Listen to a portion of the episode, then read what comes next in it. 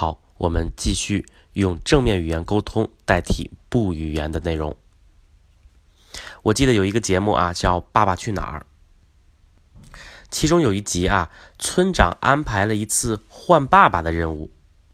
哎，陈小春啊，带着他三岁的一个小泡芙，还有另一个家长带着五岁的孩子啊，但是他们起来之后呢，哎，发现不是自己的爸爸。这个时候啊，孩子一旦发现起来不是自己的亲人啊，一般来说的举动都是哇的一声就大哭起来。这个时候啊，陈小春手足无措，不断的哄孩子。他是这样说的：“哎呀，别哭啦！哎呀，别哭啦！不要害怕，真的，你不要害怕啦！哎呀，我求求你了，不要这样啦，没什么好怕的。”哎，这个时候大家注意到没？三岁多的小泡芙呢？他的情绪哈丝毫没有缓和的迹象。其实，任何一个三岁的孩子听到这样的话，情绪都不会缓和。所以当时的情景啊，跟我们现实当中很像。孩子一直在哭，一直在哭，一直到哭累了啊，这个时候才有一点缓和。同样呢，吴尊的女儿啊，也是不愿意看到这样的情景，也是在大哭。这个时候呢。吴尊跟女儿是这样说的：“你是非常勇敢的，你要勇敢。”非常神奇，我们看到女儿很快的停止了哭泣，于是呢，同意离开爸爸去那个新爸爸家。哎，你看，同样是安慰大哭的孩子，陈小春用的是不语言，而吴尊呢，用的是正面的语言进行引导。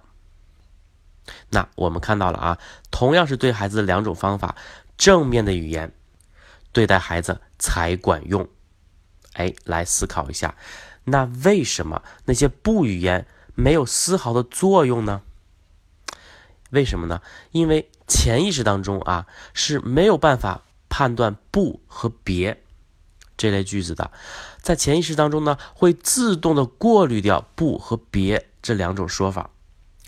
加州大学语言系的教授乔治莱考夫，在他的认知科学基础课上面，哎，他经常会叫学生做这么样一个练习。他跟学生会这样说：啊，你不要想一只大象，哎，你现在想什么都可以，你想什么都可以，就是不要想一只大象。哎，你现在做任何事情都行啊，你做什么都行，你不要想一只大象。他说：“他从来没有发现有任何一个学生能做到不想一只大象。